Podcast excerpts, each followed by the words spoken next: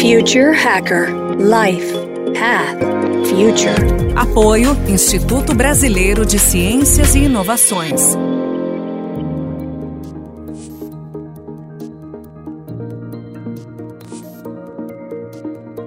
Olá pessoal, bem-vindo ao Future Hacker.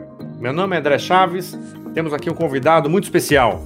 É o André Paliano, que é jornalista, professor, fundador e idealizador da Virada Sustentável, que é o maior festival de mobilização e educação para a sustentabilidade da América Latina. A virada, na verdade, envolve a cocriação e articulação e participação direta de organizações da sociedade civil, órgãos públicos, escolas, universidades, entre outros. Ela teve a primeira edição realizada em 2011, em São Paulo, e desde então vem ampliando o seu escopo de atuação. Dizer, o grande objetivo né, da, da, da virada sustentável é apresentar uma visão positiva e inspiradora sobre a sustentabilidade e seus diversos temas para a população. Na verdade, a concepção temática da virada sustentável é, ela está lastreada né, nos 17 Objetivos do Desenvolvimento Sustentável definido pela ONU, que são também os princípios que orientam a programação do festival em todas as cidades. Super prazer em tê-lo aqui, André. Igualmente, Xará, é um prazer estar aqui com vocês. Admiro muito o Future Hacker e vamos lá, vamos para uma boa conversa. André, me diz o seguinte, né? Você foi idealizador, né, de uns projetos independentes, acho que mais inovadores nessa área do país, né? Eu queria saber o seguinte, qual foi a diferença da conscientização desse tema hoje em comparação ao lançamento? Olha, eu acho que como qualquer processo, né, que dura uma década, é claro que a gente tem muitos aprendizados, né, do que dá certo, do que não dá certo. Talvez o principal, André, nesse sentido, seja de fato, né, cara, a gente precisa começar a apresentar os temas que dizem respeito a, a, aos desafios que a gente tem como sociedade aí para o futuro, seja o de mudanças climáticas, de mobilidade urbana, desigualdade social e tantos outros que estão aí na pauta do dia, de uma maneira não apenas na porrada, né, cara? Não apenas de falar, porra, olha a quantidade de besteira, de, de desculpa o termo, de merda que a gente está fazendo é, e apontar o dedo nesse sentido e de fato começar e apresentar soluções alternativas de uma maneira um pouco mais propositiva, um pouco mais inspiradora, né, cara? Eu acho que a, a, a, não que estivessem errados no conteúdo, ao apontar os erros, mas vários movimentos ativistas acabaram afastando, né, cara, o cidadão comum, o cidadão que quer fazer alguma coisa certa, seja na questão ambiental, na questão social, quer ser uma pessoa de um mundo moderno, de um mundo civilizado e não sabe como, e vê eh, na porrada, nessa coisa do faça sua parte, seja isso e tal, né, uma coisa um pouco pedante, um pouco até arrogante no sentido de que, cara, porra, vocês estão me cobrando aqui é, uma atitude ou um modo de vida, mas ninguém me ensinou sobre isso, né, cara? Eu não tive nada de informação sobre isso. Então, essa informação necessária, com base na ciência, chegar de uma maneira um pouco no envelope, um pouco mais empático, um pouco mais simpático e um pouco mais positivo e propositivo, eu acho que é sem dúvida o grande aprendizado desses 10 anos em termos de engajamento e mobilização para causas, que é o que a gente vem fazendo. Não, perfeito. Entrando assim no, no, aspecto mais corporativo, André, tá em todos os spots aí do mercado, né? O ESG. Explica um pouco para nossa audiência o que, que, é esse termo novo, né? Que tenha surgido aí nos últimos meses aí, que na verdade antes eu não tinha nem ouvido, quer dizer, esses últimos meses que o negócio cresceu bastante. O que efetivamente prega né, o ESG?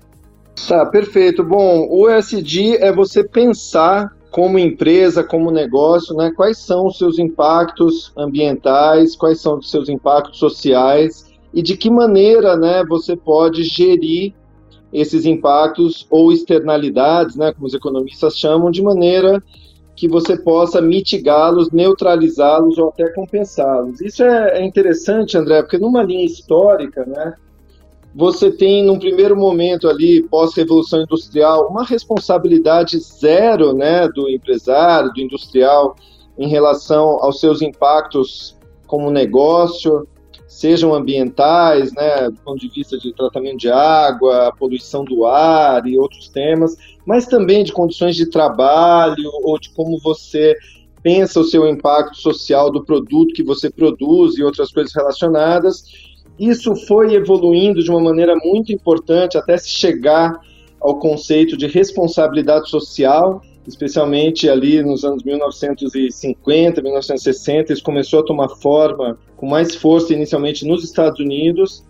E aí você chega depois disso a de fato ter uma cobrança, né, cara, da sociedade no sentido de que, olha, é, não adianta você aqui cumprir apenas as suas regras de compliance, de governança, ou o que determina a lei ligada ao tema ambiental, aos temas relacionados a trabalho, a, a, a como você impacta socialmente o entorno onde você está instalado, e você passa a ter um nível acima, que é o chamado nível da sustentabilidade ou do triple bottom line, né, que é você produzir um produto que seja economicamente viável, obviamente, mas também socialmente justo e ambientalmente correto, que é a palavra de ordem que trouxe para o mundo privado, para o mundo empresarial, especialmente nos anos 90 e com mais força nos anos 2000, essa preocupação e essa avaliação de impactos, né, que se traduz nessa área hoje é chamado ESG.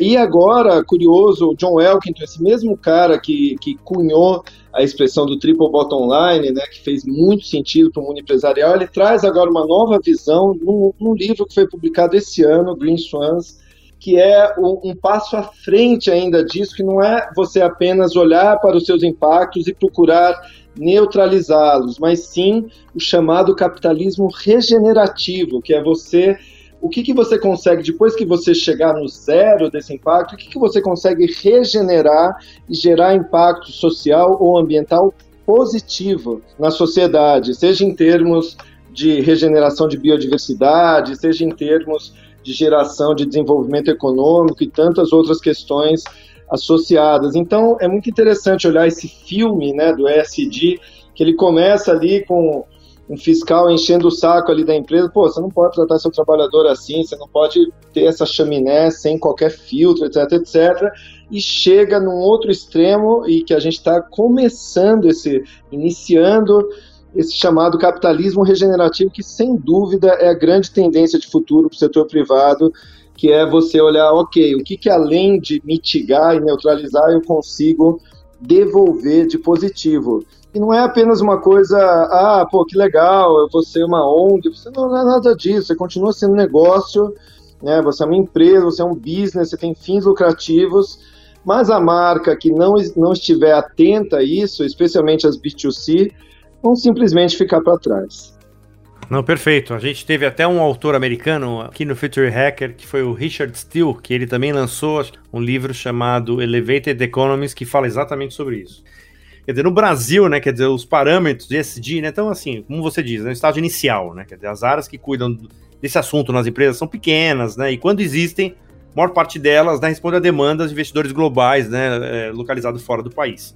Você acredita que o crescimento desse tema no Brasil é de fato algo legítimo, ou ela está teoricamente se concentrando em assuntos reputacionais e escândalos de corrupção? Você acredita que as empresas brasileiras estão chegando nessa maturidade que muitas empresas internacionais estão lá? Ou aqui, teoricamente, é remediar problema para não perder valor de mercado? Olha, André, eu acho que tem de tudo, né? Você olhando para o universo corporativo, você tem realmente grupos e empresas que estão lá na frente, já muito avançados nessa questão, e outras que estão fazendo ou apenas para cumprir compliance ou apenas para não arranhar sua imagem reputacional. Tem, você tem de tudo, não dá para falar, ah, estamos em tal estágio. Eu acho que na média, cara, é, a gente está muito melhor do que alguns outros países. É preciso lembrar que as grandes do mercado, num mercado globalizado hoje, elas atendem tanto diretrizes que vêm de fora e já vêm com uma régua bem mais rigorosa do que antes, né? Mas também a gente tem aí esse movimento, isso é relativamente recente, você vê o caso da BlackRock, por exemplo, é, nesse ano, mas você tem aí uma pressão também de investidores que antes estavam muito restritos ali, alguns institucionais e tal, mas hoje não, hoje é uma coisa que está em tudo que é canto. Qualquer private equity, você tem ali critérios ESG super rigorosos, e não é porque aquela instituição tenha ó, virado de uma hora para outra consciente, tá? mas é porque é uma pressão do próprio shareholder, né, dos próprios acionistas, especialmente os grandes. Então, essa pressão que vem do shareholder e de, em menor escala dos financiadores é sem dúvida uma pressão que indica uma tendência muito grande nessa direção. Né? A gente tem alguma pressão também dos consumidores, que é claro, né, influencia, é, traz uma pressão que muitas vezes contrasta até com a pressão por resultados, mas essa pressão que vem dos financiadores e dos investidores é, sem dúvida, na minha opinião, a que vai determinar quem vai ficar para trás e quem vai sobreviver. É, é, simples assim, né? E nisso não vai uma torcida, é uma realidade. É isso que a gente tem visto, né? Uma pressão cada vez maior dos privates, dos fundos de pensão e tudo que é, é investidor nessa direção, justamente porque hoje você não ser percebido como uma marca bacana, uma marca legal, uma marca que gera impactos não apenas para meia dúzia de acionistas, mas também para o planeta, para a população do planeta, você simplesmente vai ficar para trás. É simples assim, mundo dos negócios. Não estamos aqui falando de papo hippie nem nada disso, entendeu? Como tendência, eu acho que de fato o Brasil já está acima da média de alguns países, já somos referência em várias questões e acho que a tendência é ser cada vez mais. Quem não, não for, vai simplesmente desaparecer. Eu compartilho com a tua visão. Acho também que assim, é uma quase virando uma obrigação corporativa, né? Quer dizer, uma coisa que antigamente era, né, o, era teoricamente as empresas que tinham e eram mais engajadas, hoje virou como se fosse uma obrigação. Quais provedores que a gente pode confiar efetivamente que estão dando dados confiáveis com relação a esse tema? Olha, né, a gente tem algumas organizações no Brasil que são referência, né? Eu acho que além da rede brasileira do Pacto Global, né, que é aquela iniciativa capitaneada pela ONU na época do Kofi Annan, é, que tem os GTs de trabalho sobre diferentes temas ali, eu acho que é, enfim, é, é, é uma super referência para quem está interessado nesse tema. Você tem o Instituto Etos, com todas as suas pesquisas, com o seu trabalho de articulação, seu trabalho de advocacy junto ao governo. Você tem o pessoal do GIF, né, no caso mais ligado ao investimento social privado, mas que tem cada vez mais convergido para os interesses e aspirações da marca, né, diferente daquele modelo anterior da simples filantropia ali do dinheirinho para Santa Casa, aquele tipo de coisa que também está ficando para trás.